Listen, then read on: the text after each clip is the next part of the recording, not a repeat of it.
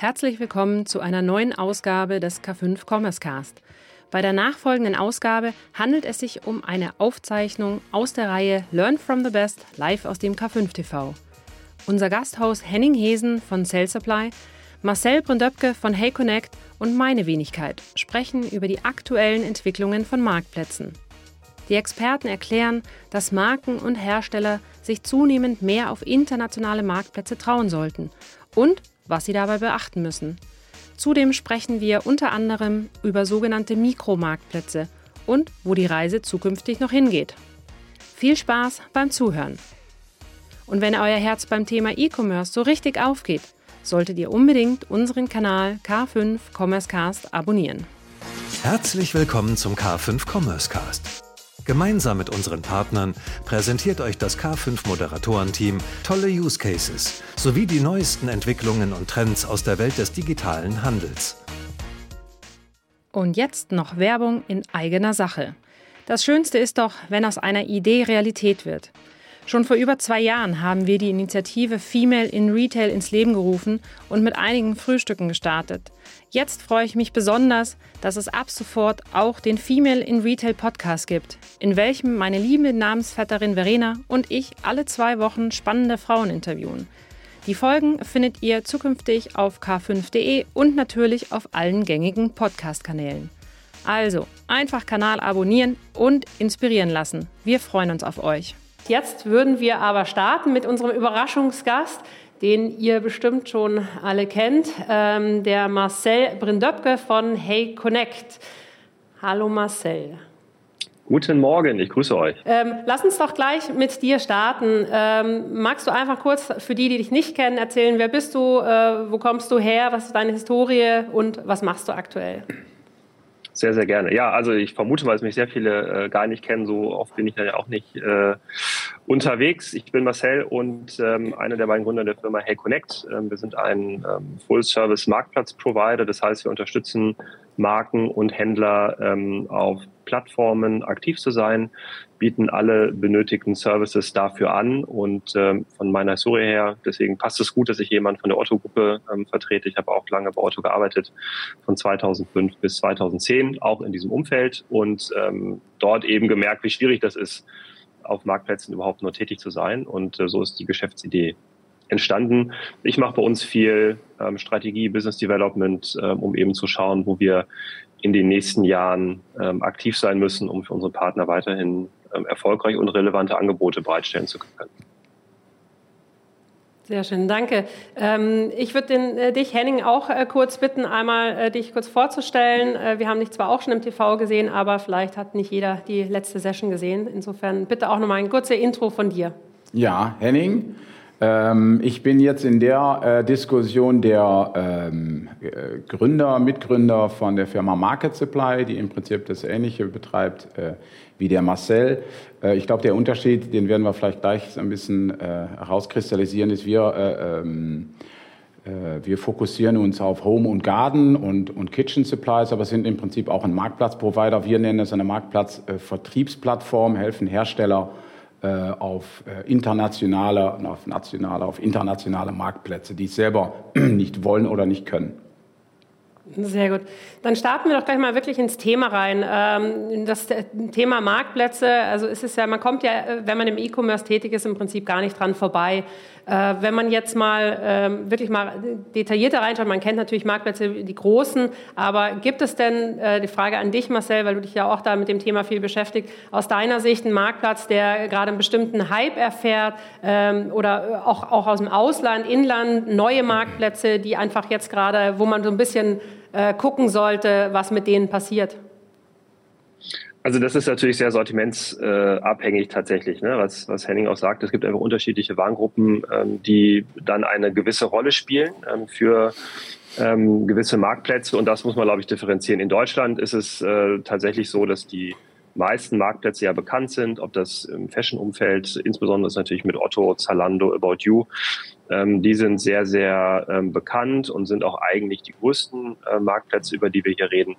Ähm, es gibt jetzt in der, in der letzten Zeit sind sehr viele stationäre Händler noch dazu gekommen, ob das ähm, Pegen Kloppenburg ist, ob das Görz ist, ob das ein Bräuninger ist, die ja nochmal eine ganz andere Klientel ansprechen. Das sind eigentlich dann äh, Spezialisten-Marktplätze, äh, muss man sagen, die eine gewisse Relevanz haben. In Deutschland ist es das dann aber auch schon mitunter. Es gibt natürlich noch viele, die man auch noch nennen kann, ob das MyToys ist, ob das Limango ist, ob das ein ähm, Galeria ist. Ähm, Im Ausland ist es natürlich unheimlich schwer zu sagen, wie die Relevanz sich dann ähm, gestaltet, die sozusagen ein Stück weit mehr in den Fokus rücken, sind sicherlich Plattformen wie Bol, Allegro ähm, oder EMAG in Südosteuropa. Ähm, Frankreich hat sicherlich auch mit C-Discount einige Marktplätze, die relevant sind. In dem Umfeld, ähm, von dem Henning sprach, ist sicherlich auch, wenn man, wenn man das ein bisschen erweitert zu ähm, DIY, dann könnte man noch Mano Mano mit dazu zählen. Das heißt, dort, wo neue Marktplätze entstehen, ist es im Wesentlichen in Sortimenten und Warengruppen, die jetzt überhaupt erst so ihren Durchbruch ähm, im E-Commerce erleben. Das ist, glaube ich, so die Hauptdifferenzierung. Aber jetzt zu sagen, es gibt jetzt den neuesten, ähm, äh, den, den, den neuesten Trend bei einer Plattform, die wir alle noch gar nicht kennen, das kann schon deswegen ja nicht funktionieren, weil Marktplätze ja nur dann relevant sind, wenn sie groß sind. Äh, also sprich, wenn sie schon mal als Händler groß waren und äh, dann zur Plattform werden. Und da kennen wir alle Beteiligten. Also da kann es keine neuen größeren Marktplätze mehr geben, die aus dem Nichts entstehen. Wie siehst du das, Henning? Ähm, du bewegst dich ja ein bisschen in, in anderen Branchen als, als der Marcel. Ähm, ist, siehst du da irgendwie was, äh, eine Entwicklung, die da gerade interessant ist, die man beobachten sollte? Also was wir sehen, ist ein, ist ein Marktplatz, der, äh, den wir jetzt dazu geschaltet haben, oder wir haben jetzt drei dazu geschaltet in der letzten Zeit. Das ist jetzt der Netto, der ist jetzt dazu gekommen. Den gibt es wahrscheinlich auch schon länger, ist aber auch ein, ist ein neuer Kanal. Äh, dann Praktika ist jetzt auch ein, ein Kanal, den man jetzt nutzen kann. Äh, Mediamarkt ist ja jetzt neu dazugekommen, den habt ihr ja, glaube ich, auch, äh, äh, Marcel. Ja. Das ist natürlich jetzt reine Elektronik. Äh, der Elektronikreiter ist natürlich sowieso sehr, ähm, sehr ähm, äh, marktplatzlastig. Also von daher sehen wir das. Mhm. Was wir international sehen, ist dieses Multichannel. Ist, ist dieses Thema Marktplatz international Multichannel im Sinne von, ähm, äh, dass es auch die Alternativen äh, für Amazon halt überall in den Ländern gibt. Ich hatte gestern noch ein Gespräch mit jemandem, der nannte alle Marktplätze, die nicht Amazon waren Second-Tier-Marktplätze, obwohl äh, zum Beispiel in Holland ist der Bol ja die Nummer eins, in Schweden ist der CDON Nummer eins, der EMAG ist in Bulgarien, Rumänien Nummer eins. Ähm, was wir sehen, ist, dass immer mehr äh, Händler und Hersteller sich eigentlich auf diese internationalen Marktplätze trauen. Aber auch nur ganz langsam. Im Prinzip wieder so langsam wie vor als wir angefangen haben mit der anderen Firma, die ich, äh, wo ich auch noch Teilhaber bin, bei Salesforce, im Prinzip so wie vor 10, 12 Jahren, so langsam geht die Internationalisierung eigentlich bei, bei Händlern auf diese neuen Marktplätze. Äh, findet, findet da wieder statt. Was natürlich schnell stattgefunden hat bei, bei Händlern und Herstellern ist auf Amazon, ja, weil du bist da im Seller Center, schaltest an Südkorea, keine Ahnung, Saudi-Arabien, Türkei. Äh, das geht dann ganz schnell. Ähm, aber, aber diesen Extraschritt, also diesen zusätzlichen Schritt dazu machen, ist für viele, ist für viele, ist für viele äh, Hersteller und, und, und Händler doch schwierig. Sehen wir. Marcel, du hattest ja. das äh, vorhin auch erwähnt, dass äh, jetzt ja auch immer mehr stationäre Händler dazu kommen, dass sie selbst Marktplatz werden. Ähm, äh, auf der anderen Seite hat sich natürlich sicherlich auch in den letzten zwei Jahren einiges getan mit dem ganzen Covid-Umfeld. Ähm, dadurch, dass die Läden zu waren, ähm, ist, da, ist da auch etwas, was, was ihr beobachten konntet, weil ihr ja auch stark im Fashion oder vor allem im Fashion-Bereich vertreten seid. Das ist ja, sind ja genau die, die betroffen waren. Ähm, wie sind da deine Erkenntnisse? Also äh, zum einen ist damals natürlich schon ein bisschen Hektik ausgebrochen ähm, und äh, äh, da, man, man, hat einfach eine gewisse Notwendigkeit erkannt, sich mit diesem Thema jetzt zu beschäftigen. Ähm, nicht, nicht allerdings aus Überzeugung, dass es schlau ist, sondern aus der Not heraus, dass man jetzt irgendwas machen muss. Und ähm, deswegen sind natürlich viele händlerorientierte oder stationär händlerorientierte Konzepte ähm, wie Connected Retail bei Zalando zum Beispiel ähm, oder ähm, Systeme wie Gaxis ähm, auf, ich möchte fast sagen, über Nacht äh, populär geworden, weil man eben dann dachte, naja, ich muss jetzt irgendwie meine Waren ja verkaufen können, die habe ich im Lager und ähm, äh, das geht ja so nicht, da brauche ich ja eine gute, ähm, einen guten Vertriebskanal jetzt und da boten sich halt Marktplätze an. Aber das ähm, funktioniert natürlich so nur ganz bedingt, ähm, weil ich muss ja Grundvoraussetzungen erfüllen. Ne? Also es ist ja schön, eine Order zu bekommen. Ich muss sie ja noch irgendwie fulfillen können. Ich muss das jemandem zurückmelden können. Ähm, ähm, der DHL-Fahrer muss nicht nur die Pakete meiner Nachbarn abliefern, sondern auch meine wieder mitnehmen. Also das ist nicht so ganz trivial. Ähm, und von daher ähm, ist man da ja so ein bisschen reingestolpert. Und ähm, ich würde jede Wette annehmen, dass in dem Moment, wo die Läden wieder geöffnet waren, das Thema auch wieder hinten runtergefallen ist. Ähm, also dass äh, die Notwendigkeit dort nicht ähm, wirklich gesehen wurde, beziehungsweise ähm, natürlich die Kompetenzen, die ich auch dafür aufbauen muss, äh, entstehen ja nicht über Nacht. Ja, also ich glaube, dass der Bedarf gesehen wurde und man wahrscheinlich jetzt ein bisschen aufmerksamer ist bei dem Thema. Aber dass wir jetzt eine Durchdigitalisierung der Stationärhändlerwelt leben Richtung E-Commerce, durch Corona glaube ich nicht. Ich kann mir schon vorstellen, dass es dass sozusagen, wenn man das mal so vergleicht, ein paar werden kleben geblieben sein bei dem Thema, aber viele werden auch wieder sagen, ach, ist doch nicht so spannend und ähm, ich öffne doch mein Ladengeschäft wieder. Habt ihr aber trotzdem äh, Wachstum feststellen können in, in der Zeit, dass also bei euch auch so ein bisschen ein, ein stärkerer Wachstum, als es in den Jahren davor war? Das auf alle Fälle. Ähm, und das ist natürlich ähm, markengetrieben. Ähm, denn die Marken sind ja ähm, aus zweierlei Gründen betroffen. Ähm, ähm, zum einen sind die Händler, die geschlossen haben, hatten logischerweise Ware übrig, die sie wieder gerne loswerden wollten. Das heißt, die, ähm, es gab einen gewissen Warendruck ähm, und viele Händler haben ja auch keine Ware mehr abgenommen, also brauchten die Marken wiederum einen neuen Vertriebskanal da kommen wir natürlich viel eher ins Spiel und können den ähm, Kollegen auch entsprechend helfen. Und der Zweitrundeneffekt ist ja, dass es einfach viel weniger Händler gibt. Also es mussten ja auch viele schließen.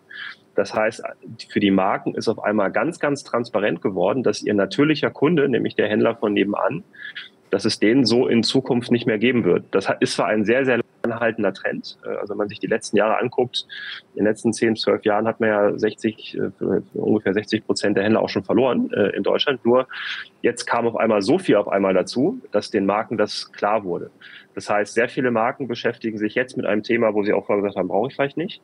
Ähm, und dadurch, dass einfach viel mehr Menschen auf Plattformen eingekauft haben, ähm, hat sich natürlich die Relevanz der Plattform grundsätzlich nochmal erhöht. Und ähm, viele Marken kommen auf Plattformen zu und sagen, wir möchten angebunden werden. Und ähm, das sind halt natürlich jetzt sehr viele kleine Kunden. Also die Adidas und Nike dieser Welt sind ja schon auf Plattformen. Aber viele ausländische Marken wollen auf den deutschen Markt. Die brauchen dann auch wiederum Hilfe. Und das sorgt eben dafür, dass wir ganz gut zu tun haben.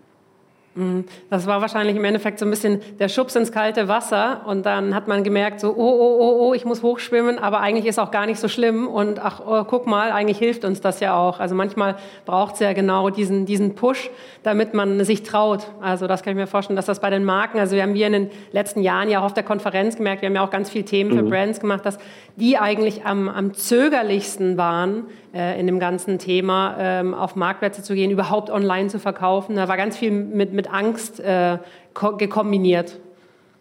Absolut. Also wir, wir sind dann in, dem, in deinem Bild der Schwimmlehrer mit dem Reifen. Also das, das Springen tut ja nicht mehr so weh, wenn man weiß, da steht jemand.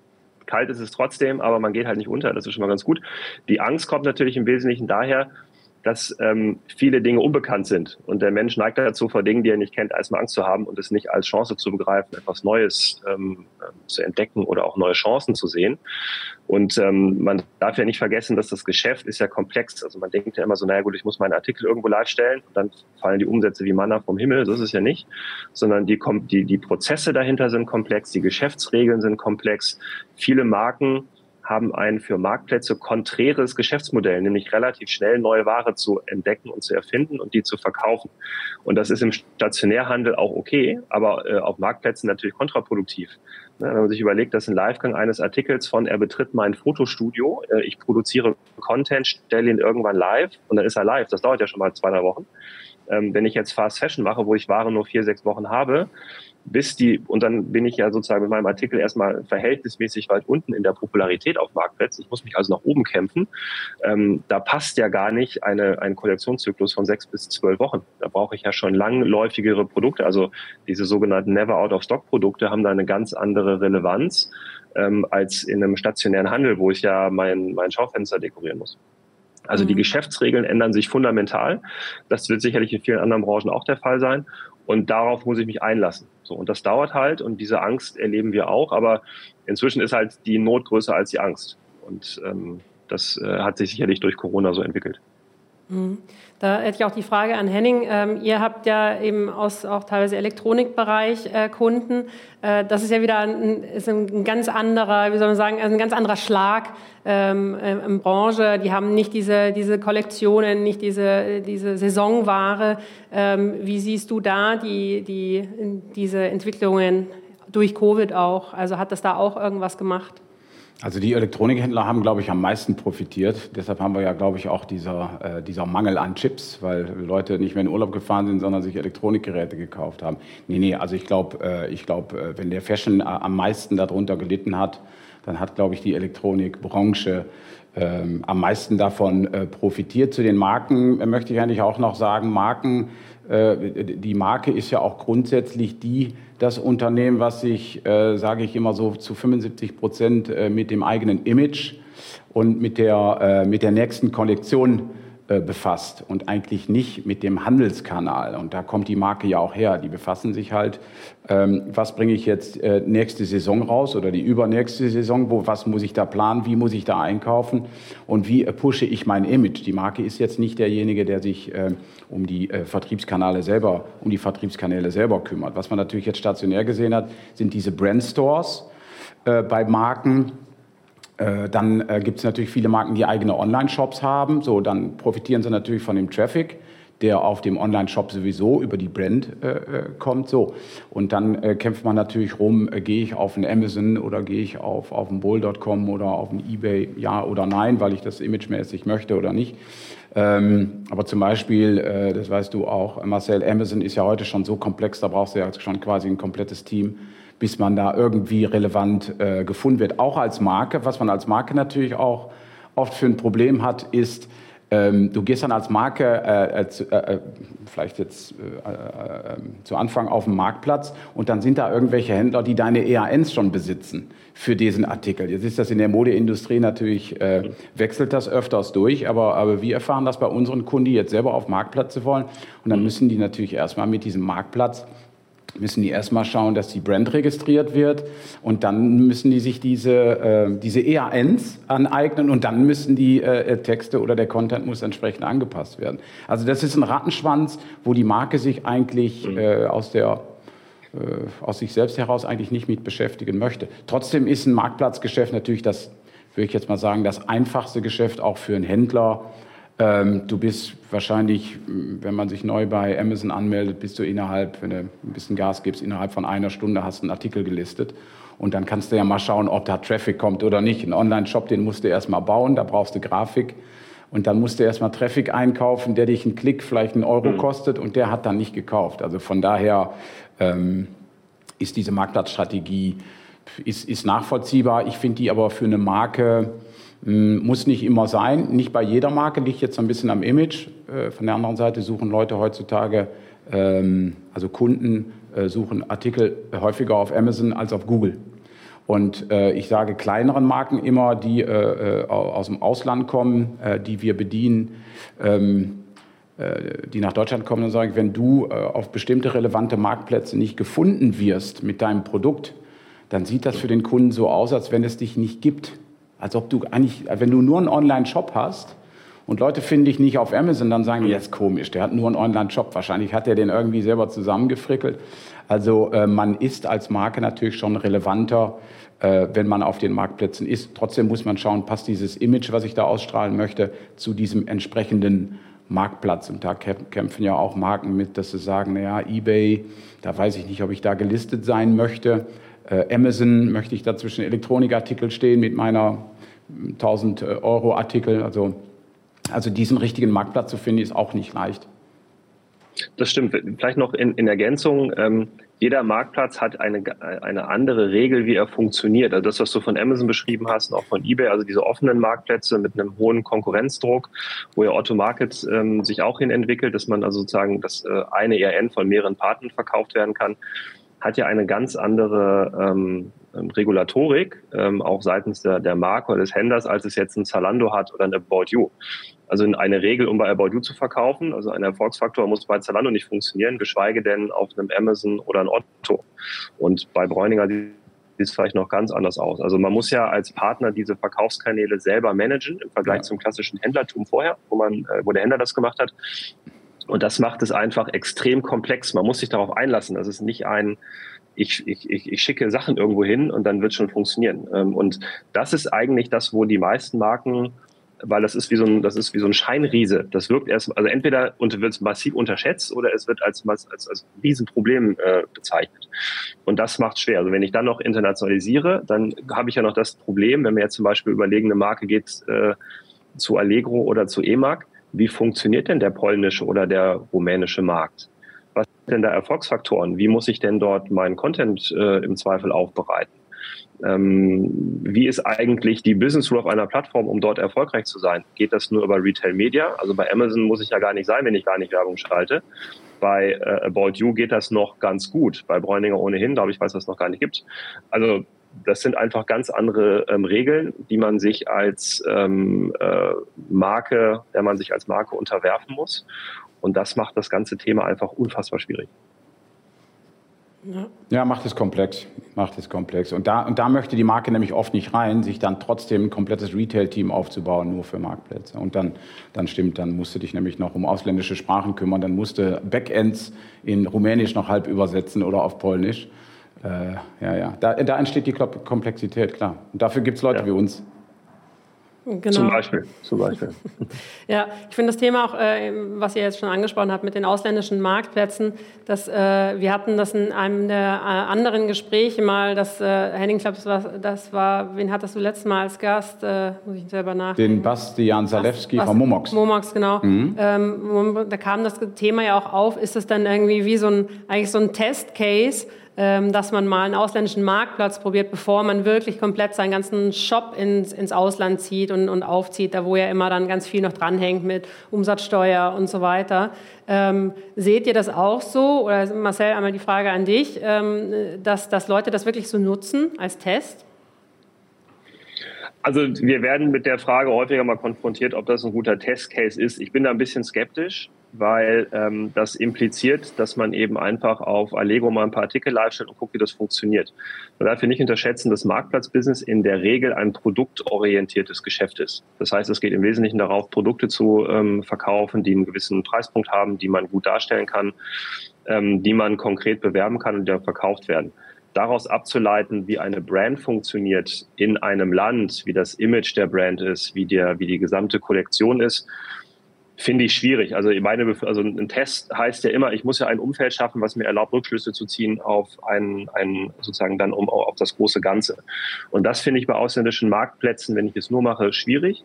Die einzige Chance, die ich da, wo ich sagen würde, da kommt man in die Nähe eines Testszenarios, dass wenn man wirklich sagt, ich nehme so viel Geld in die Hand, auch bei einem Test, dass ich die Marke bewerbe, dass ich dort im Bereich Social Media einiges mache und mich äh, sozusagen mal rausfinde, wie die, wie die Brand funktioniert, weil das, ich kann also sozusagen die Marke über Marktplätze nur sehr bedingt pushen.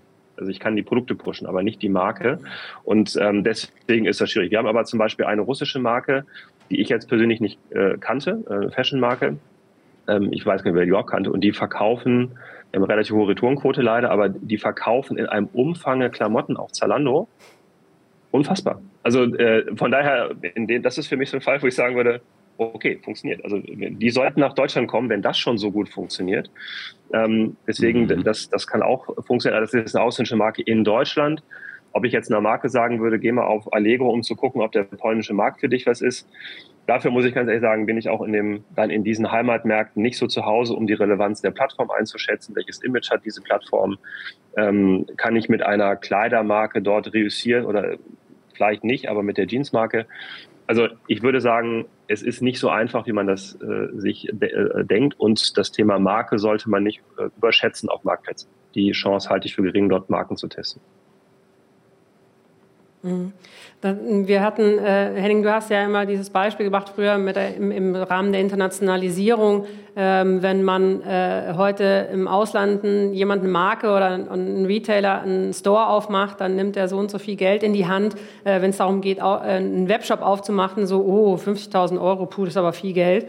Äh, und äh, beim anderen 50.000 Euro bei einem stationären Laden ist quasi, ist quasi äh, mal, forgive my French, ein Fliegenschiss. Ja, die, also, sind, die sind nur die Lampen. Das sind nur die Lampen, genau.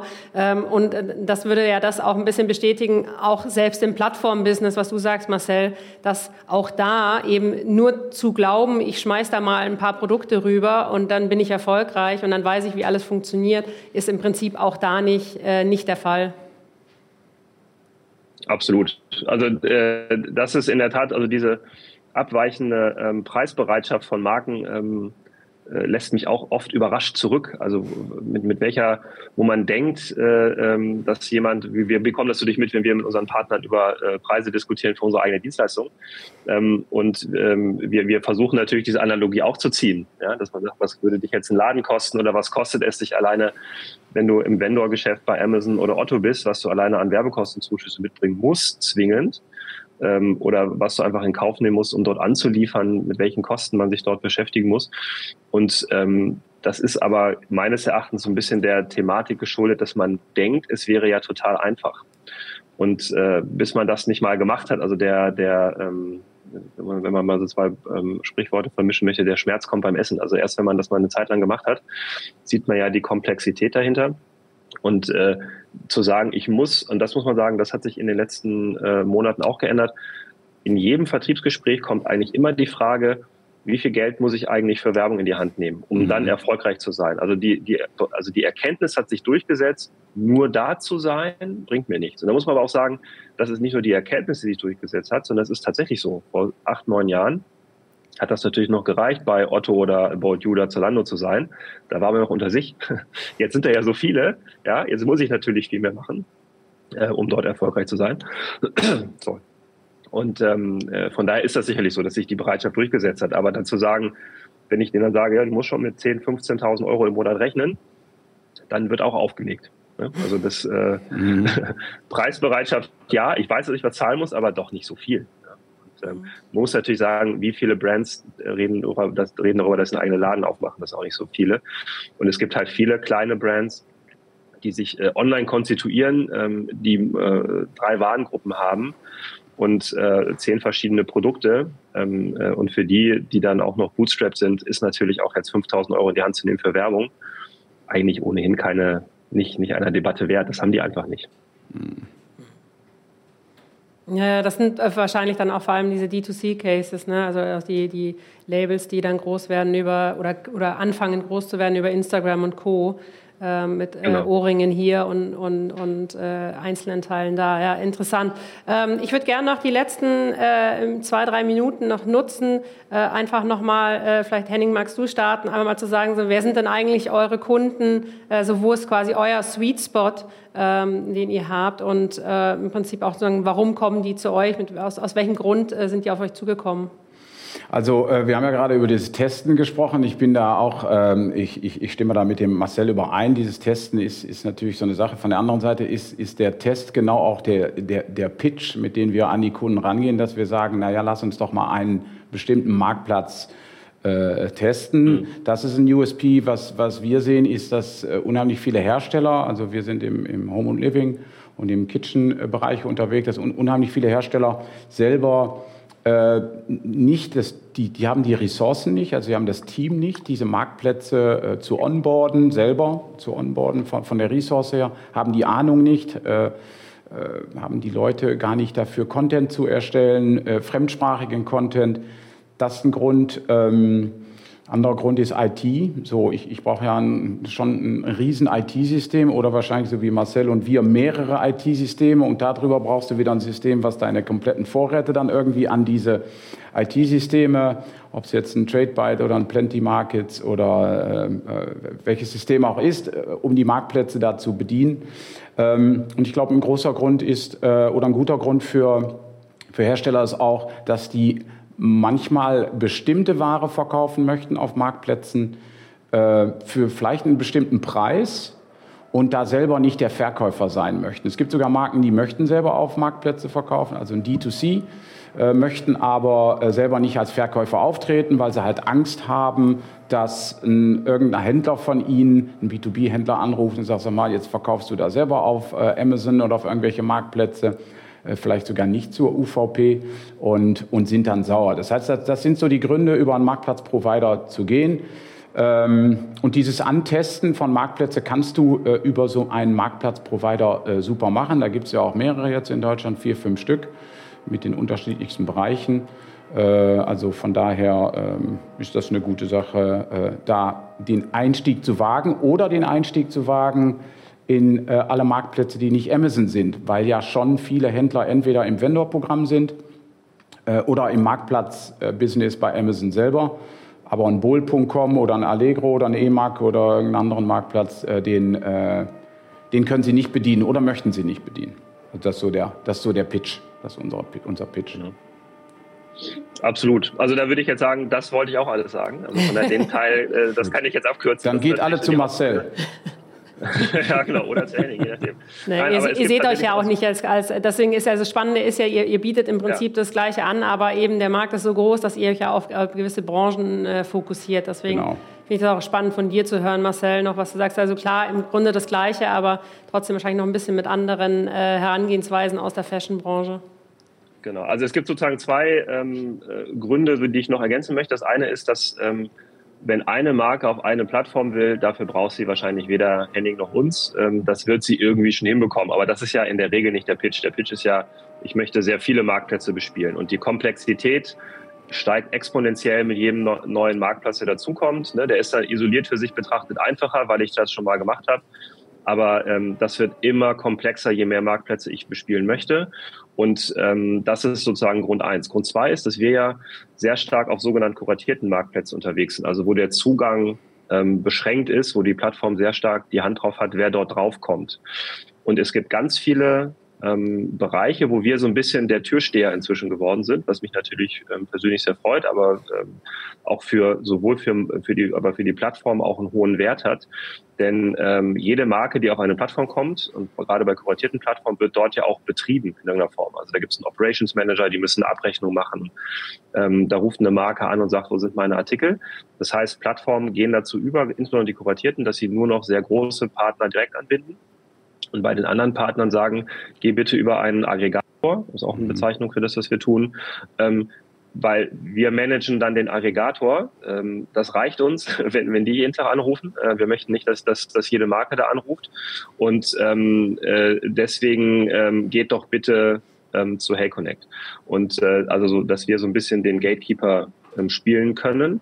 Ähm, das hat für die, für die Plattform eben die genannten ähm, Vorteile und sorgt eben dafür, dass sehr viele Partner auf Zalando, auf About You, auf Bräuninger, auf Limango überhaupt noch raufkommen, weil es uns gibt. Ne? Ähm, gut, bei Limango ist jetzt, glaube ich, ein falsches Beispiel, weil die ähm, das auch sehr direkt machen, aber gerade so viele große sagen, wir arbeiten in der Anbindung lieber mit einem Aggregator zusammen, weil das unsere Touchpoints nach außen stabilisiert. Ne? Und das ist sicherlich nochmal ein, ein weiterer Grund, der bei so offenen Marktplätzen wie eBay und Amazon sicherlich nicht die Rolle spielt. Mhm. Ja. Wir haben noch, äh, wir sind schon über der Zeit, aber ich möchte ein, ein, ein quasi äh, Aus, Ausklangswort noch äh, oder einen Satz von euch noch oder, äh, hören. Ähm, Im Prinzip ähm, früher hieß es mal, dass das mit dem Internet, das geht ja wieder weg. Ja, ähm, das war, lacht man heute natürlich drüber, kann man sich gar nicht mehr vorstellen. Ähm, Plattform, Business, Marktplätze, geht das wieder weg? Ähm, oder äh, in einem kurzen Satz, was, was sind eure äh, Meinung dazu, was da in den nächsten fünf bis zehn Jahren passiert? Henning, magst du eben starten? Also wenn ich mir, wenn ich mir die, die, das stationäre Geschäft ansehe, dann gab es früher mal Marktplätze, dann waren die Marktplätze weg, dann gab es wieder Marktplätze. So jetzt sind die Malls, sind ja teilweise wieder verlassen, in den USA zum Beispiel, da gehen die Leute schon nicht mehr in die Malls, da gibt es jetzt die Outlets. Also ich kann mir vorstellen, dass die Leute irgendwann Marktplatz müde werden. Wie schnell das geht, weiß ich nicht. Weiß, dass immer mehr Marken selber Brandstores aufziehen. Ähm, ich denke, dieses, äh, dieser Aggregator, was ja die Marktplätze auch sind für, für ihre Händler, ja, die fassen ein, ein, ein breites Produkt zusammen, Das wird nicht weggehen. Ich kann mir ja schon vorstellen, dass das Geschäft wieder so mehr Richtung Shop geht, wobei da wieder der Traffic bekommen schwieriger ist, das sehe ich schon. Äh, aber ich sehe auch, dass immer mehr Marken ein Problemchen haben mit Amazon, dass sie sagen, ja, das ist ein Ramschmarktplatz, da möchte ich eigentlich nicht hin. So was man jetzt zum Beispiel sieht, ist so Douglas. Da gehen dann die Marken schon wieder gerne drauf, weil sie sich da in ihrem Umfeld fühlen. Also ich glaube, das wird es so immer geben. Ähm, aber bei eBay man ja, sieht man ja jetzt auch die Schwächen. Ja? Die kämpfen ja echt schon rum und müssen jetzt echt Gas geben. Also, also es geht nicht weg, äh, das, das glaube ich nicht und ist ja auch eine gute Möglichkeit. Äh, aber man muss sich als, als Hersteller, als Händler, muss man sich immer anschauen, auf welchen Marktplatz passt mein, mein Produkt eigentlich drauf. Genau, also ich würde ähm, das äh, mal bewusst ein bisschen krasser formulieren und sagen, äh, das wird niemals äh, wieder weggehen. Ich glaube auch, dass sich das Rad nicht zurückdrehen lässt, weil es ja gute Gründe gibt, warum ich von einer von kleinen Einzelhändlern zu Kaufhäusern zu ähm, äh, Katalogversendern, zu Online-Händlern, die immer größer werden, äh, hin zu Marktplätzen geht. Also wir reden hier über Netzwerkeffekte in digitalen Geschäftsmodellen, die eben Oligopole und Monopole fördern. Das ist ein zwingendes, äh, ein zwingender Outcome. Das wird sich nicht verändern. Ich glaube, dass die nächste Schicht, also wenn man sich überlegt, was ist das finale Spiel eigentlich oder wohin strebt der Markt? Weil es aus meiner Sicht ist ein relativ äh, homogenes Streben äh, in einen Zustand wird es sein, dass neben den Commerce-Plattformen, wo sicherlich die eine oder andere stirbt, das ist ganz klar, die sind nicht alle relevant in Zukunft mehr, ähm, oder werden sich ändern müssen. Da bin ich ganz bei Henning, dass bei, also Amazon hat sich in den letzten drei Jahren ja also in eine ganz schlimme Richtung entwickelt, ob die das so aufrechterhalten können.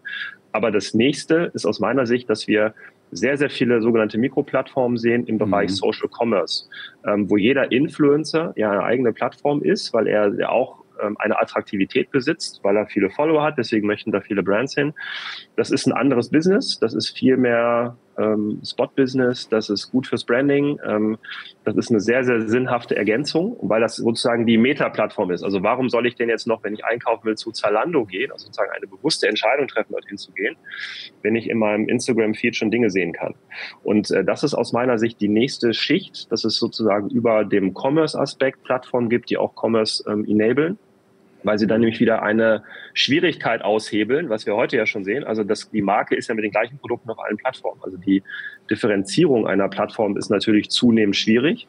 Das heißt, ich gehe wieder der dezidiert rein und sage, ich interessiere mich für gewisse Produktgruppen, für gewisse konkrete Produkte, die mir anders präsentiert werden. Live-Shopping ist ein Ansatz. Mhm. Und das sind für mich arrondierende Plattformkonzepte. Aber dass das Thema die Marke verkauft direkt an den Endkunden über einen Mittler und dieser Mittler ist, den nennen wir Plattform. Das wird ähm, das Handelsmodell der Zukunft sein. Da würde ich sehr viele Finger ins Feuer für. Sehr schön. Was ein äh, wundervolles Schlusswort. Vielen, vielen Dank, äh, Marcel. Äh, vielen Dank, lieber Henning.